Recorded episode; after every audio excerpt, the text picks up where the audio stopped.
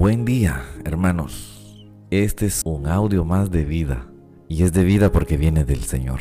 Él nos lo prometió, que de Él vendría vida para nuestra vida.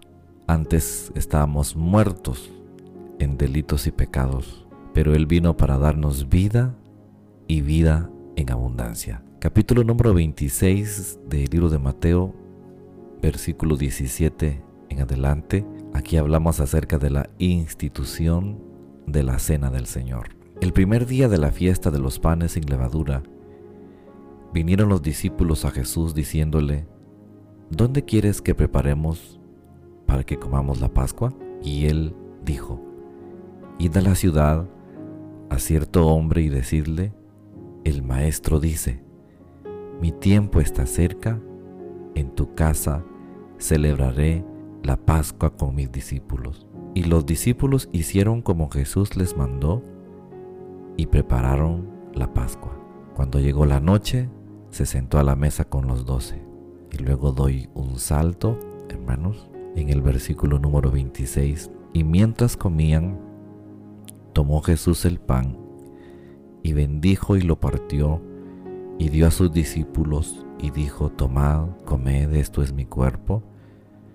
Y tomando la copa y habiendo dado gracias, les dio diciendo, bebed de ella todos, porque esto es mi sangre del nuevo pacto, que por muchos es derramada por remisión de los pecados. Y os digo que desde ahora no beberé más de este fruto de la vid hasta aquel día en que lo beba de nuevo con vosotros en el reino de mi Padre. Si usted ha venido atento, yo ahora mismo me doy cuenta también que los encuentros que Jesús ha tenido hasta este momento, algunos son negativos por la manera en que algunos se acercaron con Él. Y también después de la cena vienen varios encuentros difíciles, duros, porque el Señor lo van a arrestar, se va a encontrar ante Pilato, ante los ancianos.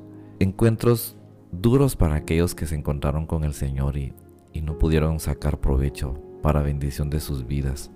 Pero así tenía que ser. De esta manera se tenía que escribir el propósito y el ministerio de nuestro Señor Jesucristo. Pero aquí tenemos uno de los encuentros de todos sus discípulos con el Señor, la cena, la primera cena, como, como dijéramos nosotros ahora, la primera santa cena. Aunque cuando el Señor ha venido desarrollando cenas pascuales, y, y por qué digo pascuales, por la celebración de la de la Pascua, una de las fiestas principales de los judíos. Y en esta misma fecha Él va a celebrar la Pascua, pero va a instituir para nosotros la maravillosa Santa Cena. Como este audio llega a todos mis hermanos de la Iglesia Asamblea de Dios Betel, llevamos seis meses sin celebrar la Santa Cena. Y si usted es alguno de mis amigos y hermanos en Cristo que les llega también el audio y pudiese ser que no hayan celebrado la cena, pues bueno, Escuche con atención lo que yo quiero hoy comentarles a mis hermanos de la Asamblea de Dios Betel de San Antonio Jutiapa, porque resulta que llevamos seis meses de no celebrar la Santa Cena. Y algunos podrán preguntarse, pastor, ¿y, qué pasa allí? ¿Estamos bien? ¿Estamos mal? ¿Qué sucedió? ¿Cómo, ¿Cómo estamos delante del Señor sin haber celebrado la Santa Cena? Si usted de las personas, hermanos en Cristo, que pertenece a una iglesia en donde celebraron la cena de, de otro modo, de manera virtual, el pastor en casa, usted en la suya, hicieron de algún modo la Santa Cena, pues bueno, gracias al Señor que lo hicieron. Que lo hayan hecho así no, no quiere decir que, que fue malo, ni tampoco los que no lo hemos hecho vamos a decir es malo. Lo cierto es que la Cena del Señor tiene un ejercicio práctico y visible en el caso de las iglesias que lo hacemos una vez al mes la Biblia no dice que lo hagamos una vez al mes. En el caso de los primeros cristianos, cada vez que se, juntaban, celebraban una, una cena del Señor. Un momento para, para gozarse. La verdadera cena del Señor es la que se practica en el interior, es la espiritual, y luego aparece la ceremonia práctica que hacemos en la iglesia, como una evidencia pública de nuestra fe. Pero la verdadera cena es la comunión íntima con su palabra. Y eso usted lo hizo cada vez que se juntó con su familia, sus hijos. No había ahí una copita de vino ni, ni de jugo. No había ahí un pedacito de galleta o de pan. Pero ¿sabe qué, hermano? Ahí estaba la palabra, que es el pan de vida. Esa maravillosa sangre que fue derramada en la cruz del Calvario estaba presente, está presente en nuestras vidas de manera continua. Y cuando usted se reunió con su familia, cada vez que lo hizo, en las noches, en las mañanas, qué sé yo, cuando lo hizo, en ese momento usted practicó una cena. Usted mira, ay pastor, no es igual. Pues eso depende de usted, hermano. Depende de cada uno de cómo viva ese momento en sus hogares, en sus casas. Y podemos esperar el llegar al templo, está bien, usted así lo desea, y yo no le voy a decir prepare elementos en casa, prepare la palabra, léala, oren, canten alabanzas. Y en ese momento ahí hay comunión con nuestro Señor Jesucristo. Le invito a que, a que eso siga sucediendo en casa. Le invito a que podamos seguir participando sin perdernos del pan de vida, del comer de Cristo Jesús. Eso era lo que en aquel tiempo no entendían los primeros cristianos o los primeros adversos del cristianismo, cuando decían, ¿cómo es eso que comen a su Dios? Pues se trata de comer la palabra del Señor. El Señor preparó y pidió que se hicieran esta cena.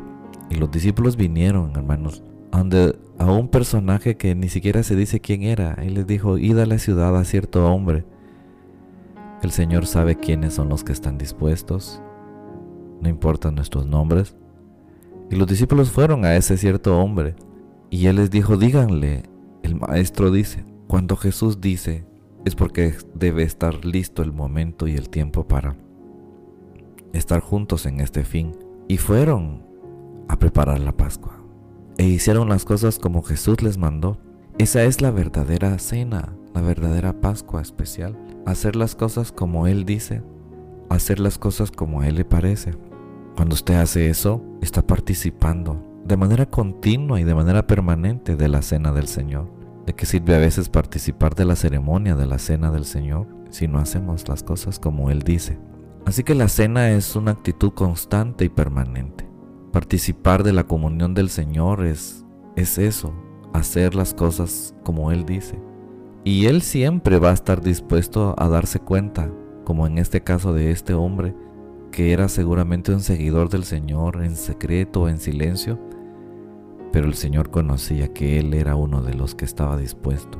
Usted y yo hoy tenemos que estar dispuestos y que Él quiera entrar en nuestra casa y tomar e-, este momento especial de la cena del Señor. Y dice que mientras ellos comían, eh, Jesús tomó el pan y lo bendijo y lo partió y lo dio a sus discípulos y dijo, tomen, esto es mi cuerpo, la santificación de aquel momento. Y tomando la copa y habiendo dado gracias, le dijo, bebed de ella todos, porque esto es mi sangre del nuevo pacto, que por muchos es derramada para remisión de los pecados. Todo esto tiene un profundo significado espiritual, del cual nosotros participamos todo el tiempo. Nos hace falta la ceremonia, es verdad, pero de manera espiritual y es la mejor manera, participamos todos los días. Cuando usted se hinca a orar, usted está teniendo una comunión con el Señor. Cuando usted está cantando algún coro con, con toda su devoción en casa, usted está teniendo una devoción con el Señor, una comunión con el Señor y está participando. Quisiéramos estar en el templo, sí está bien, pero cuando lleguemos a ese día, usted no habrá dejado de tener esa comunión con el Señor, porque ahora somos parte de ese nuevo pacto que por usted y por mí fue derramado ese sacrificio esa sangre y participamos de la copa del Señor. Vamos a tener un poquito de paciencia, hermanos, así va a ser. Y a ustedes que ya lo hacen, hermanos, que son mis amigos, a quienes les llega el audio, me alegra mucho. Pero recuérdese que la cena del Señor es una manera de vida, una forma de vivir, una comunión permanente con nuestro Señor Jesucristo. Buen Dios y Padre Celestial, en este momento, Señor, participamos de tu cena, de tu comunión. En este momento de oración, Señor, se parte el pan, tu palabra, y se da. En este momento estoy partiendo el pan y compartiéndolo para todos mis hermanos. Sobre nuestra vida ya está esa copa del nuevo pacto, la cual bebemos nuevamente, analizando nuestra vida, revisando nuestros actos, pidiendo perdón, arrepintiéndonos de manera constante, apegándonos a tu gracia y a tu misericordia, entendiendo, Señor, que cada día compartimos contigo esa maravillosa cena que tú instituiste. Muchas gracias, Padre, en el nombre de Cristo Jesús. Amén.